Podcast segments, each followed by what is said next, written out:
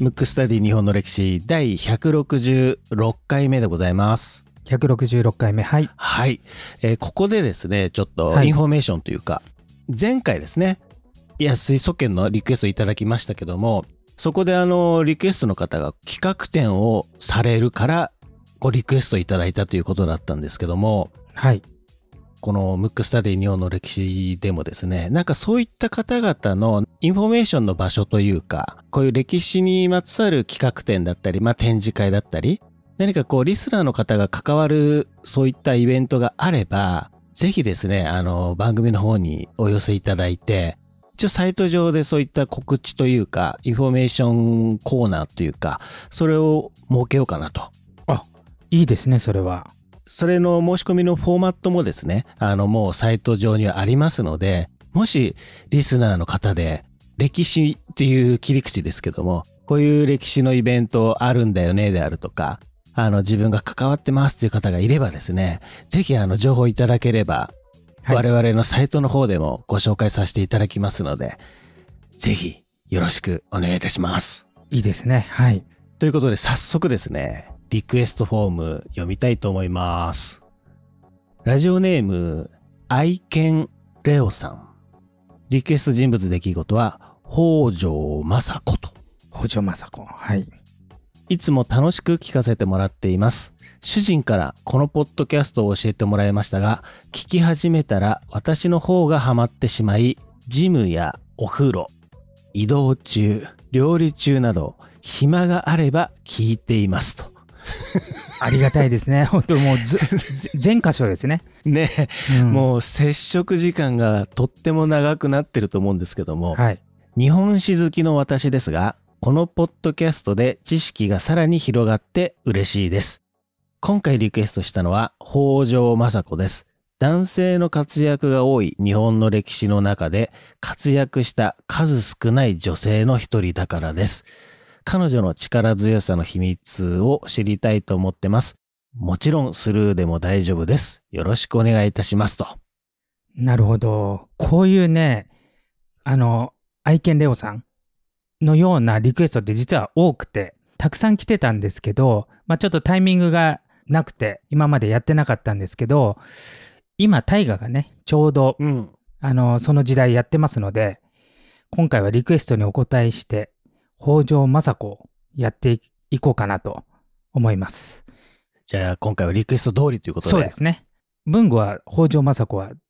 どうでしょう知ってます知ってま知す。ってますイメージどうですか、強い女性っていうんですかね。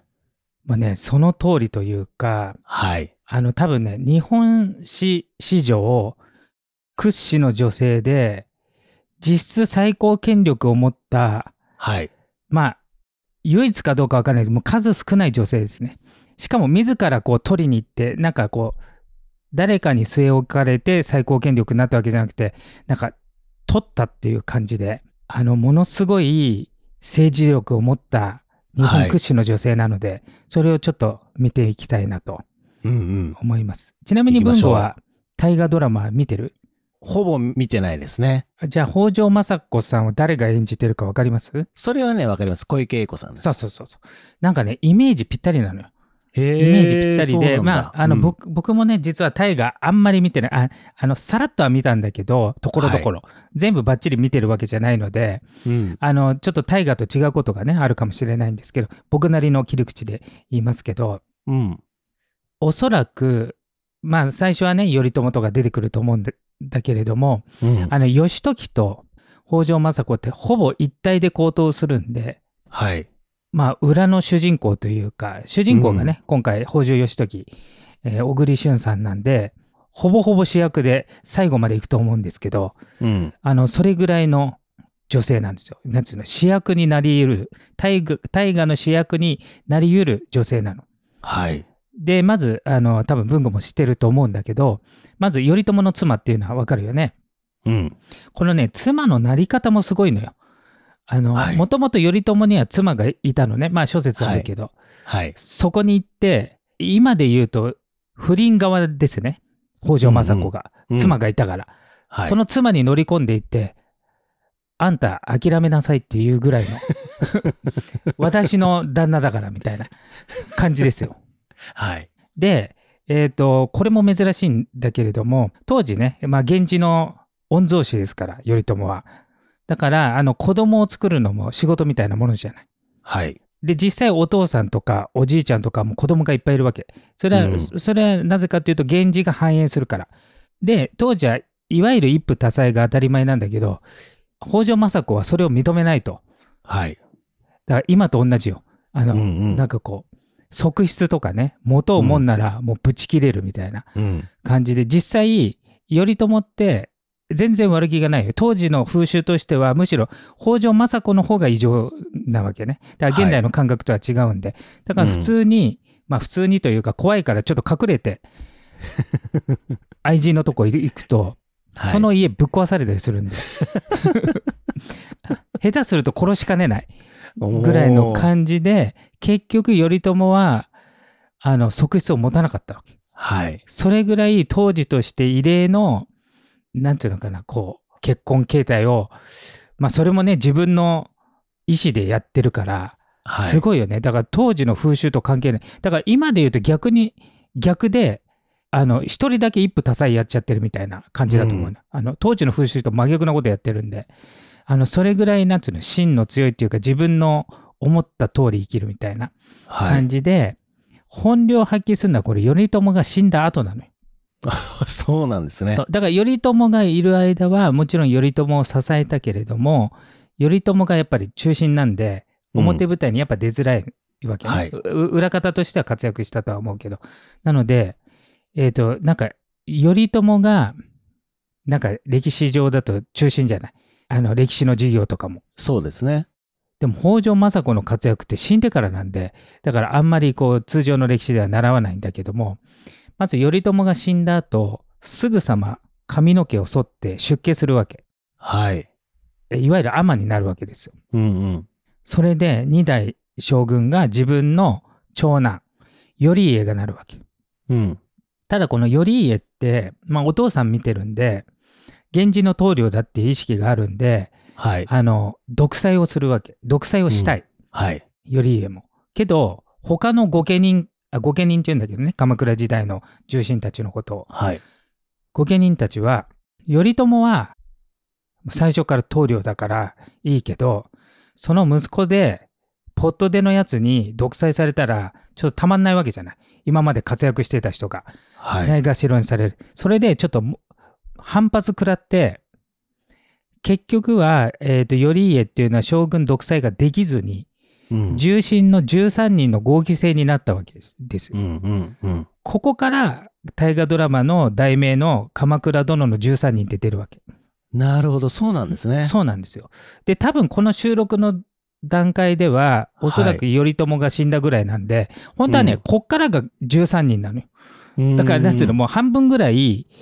前振り前振りもすごい長いし濃厚だったんだけども、うんうん。でしかもこの時代ってめちゃくちゃ権力闘争だから、はい。あの殺し合いなわけもうはっきり言ってだから、うんちょっと大河にふさわしいのかなって若干思いましたけどはい。あのこのあと政子が出てきてもっと加速するっていうねえらい権力闘争になってくるんではあい。のまあ義時と政子は常に一体なんでこの2人は常に同じ側にいるって感じうん他が敵だったのが味方になってるものすごい権力闘争が始まってそれを今から話しますけれども、はい。まずその頼家っていうのは自分の息子なんだけれどもうん。当時っていうのは直接自分が育てるわけではなくて乳母っていうのがいて、まあ育てる専門の人がいるわけですよ。はい。でそれが比企の尼っていうね人にまあ任せてあのその人が頼家を育てると。うん。なので政子が産んだけれども育ての親は別でこれは当時の風習として当たり前のようにあって、その旦那が比企義和っていう人なわけその乳母の旦那の比企義和っていうのが、まあ、この重重臣の13人の中の一人なわけなんだけどはい。これは聞いたことある文庫いやー、ないですね。全くないよね、はあんまりないと思うねえっ、と大河見てる方はあの佐藤二朗さんがあの演じてる役なんですよあの個性派俳優のでこの比企義和が頼家が結局そっちに懐くわけ実の母親じゃなくて、育ててもらった比企家比企一族に懐いてうん。あの独裁ができないんだったら比企家を巻き込んでうん。自分の権力を持とうと頼家がするわけそうすると今まで頼朝の妻だった北条政子的には面白くないわけうん。うん。自分の息子でありながら自分のことをないがしろにして育ての親の旦那の言うことばっかり聞いてると。で比企義和もこれはチャンスだと将軍が自分側にいるからうん。今のうちに一番強い勢力の北条をやっつけようとはい。思ったわけね。それを察知した北条政子がうん。比企家を殺せと。はい。だから当時その13人の中でも有力だった頼家の育ての親の一族である比企家をここで、えーお父さんの北条時政うん。と、えー弟の北条義時が滅ぼすんですよ。なるほど。でその後にですよはい自。分の息子である、実の息子ですよ自分が産んだうん。養子とかじゃないですよ頼家も伊豆に流すわけ追放するわけ将軍やめろとあの北条家を追い落とそうとしやがってみたいなはい。感じになってだから実の息子を伊豆に幽閉してうん。後に殺しますだから政子が自分の子供を殺せと命令をしちゃうんですようーん。だからなんつうのかなものすごいことをするわけですよそうですね。大胆というか、なんそうそうか、そうすごいな。ただね、あの子供ってあの4人いたんだけども、あの長女の大姫っていう女の子も死んじゃ、あまあ、20歳で死んじゃうんだけど、はい、その時はね、ものすごい悲しんだわけ。うーん、なんだけど、長男に関しては、だからね、北条氏を守るというか、それに対して強い意欲があるんで、我が子であってもそれに歯向かうと殺しちゃうんで、はい。あの子供全員に愛情がなかったわけではなくて頼家はちょっと懐かないっていうのと北条家に歯向かったってことで殺すわけであの有力な人が亡くなってはい。北条氏がより強くなったわけねそうすると大体お約束が起きるわけですよ文吾もこの番組長いとなんとなくわかるでしょそうですね。外に敵がいなくなったらどうするかっていうねどうなる内側ですようね。ちでね、内側で。そうすると今度、自分の実の父親、北条時政の後から入った奥さん。はい。これね、あの、この番組で北条義時の回でもやってますけど、うん。後から入った奥さんに子供が生まれるわけですよ。うん。そうすると必ず、後から入った奥さんの子供を北条の跡取りにしたいわけですよ。はい。そうすると、実の父親である時政は、政子と義時は邪魔になっちゃうわけですよ。うん。でここで身内の権力闘争が始まるわけです よ今度ははい。それで政子勝つんですよ勝つんだ。そう政子義時連合が勝つわけですよはい。、で実のお父さんはさすがに殺さなかったけど追放するわけうん。これ何回も言いますけど実の父親ですからねはい。で初代の執権だった北条時政をは追い。放すると、うん。それで、えー、と2代将軍もじ殺してますから3代将軍に次男、えー政子の実の子供の次男の実朝っていうのが就任するわけですよ。はい。でこの、えー、と次男の実朝っていうのは政子ともいい関係なのでこれで政子的には、えー自分の息子が将軍になりうん。忠実に自分と常に行動を共にしてる弟が2代目執権になりうん。ものすごくなんつうの自分の理想とする形ができたわけですはい。自分が望んだ形ねだからうん自分が、えー、と3人だけれども3人で最高権力を握ったわけはい。なんだけどここで事件が起きるわけですようん。 2代将軍の息子が残っててはい。息子が殺された自分のお父さんがねうん。殺されたのが分かっちゃってうん。どうやら政子の命令で殺されたらしいとはい。それで3代将軍が実朝になったとうん。恨みに思っちゃって結局二代将軍頼家の子供に実朝は殺されるんですよ、うーん。将軍が。それでこの3人で政治をやろうと思ったのが将軍の実朝がいなくなっちゃう。うん。そうすると政子と二代執権の義時は残るんだけど将軍がいなくなるとうん。これはまずいっていうことで一時的に政子が将軍代行としてはい。将軍の位置になるわけうーん。その間ねあのもう血が途絶えてるから自分の子供全員いないからはい。京都の方の皇族とかを飾りの将軍にしようって働きかけんだけど、なかなかならないから一応ね代行としてしばらく将軍職を実質政子がやるわけか。うん。だから正式な歴史書に政子のことをえっ、と「鎌倉殿」って書いてあるぐらいそういうことなんですね、そういやっうこぱとり。あの鎌倉殿っていうのは将軍のことはい。がもう政子って書いてでちなみに、ま、北条政子って今あの皆さん知ってるから言ってますけど当時は北条政子って名前はないんですよ晩年にはい。高い位を天皇からもらう時に一時的についた名前なんで名前は実は分かってなくて基本的には御台所って呼ばれてたわけで結局自分がねあの三代将軍殺されてで結局その後皇族からはあの将軍が出せないってことになってうん摂関家、藤原家からはい。将軍になる人を呼ぶわけでもその将軍が2歳なのよ赤ちゃんですね。赤ちゃんでしょだから実質うん政子が最高権力者うん。あまあいあの北条義時が補助してるとはいえはい。だからもう自分で、えー、と他の一族を滅ぼし自分のお父さんを追放して実力で最高権力者になってるわうけ、んうんこんな女性はね歴史上あんまりいないんですよすごいですね、これね。すごいでしょ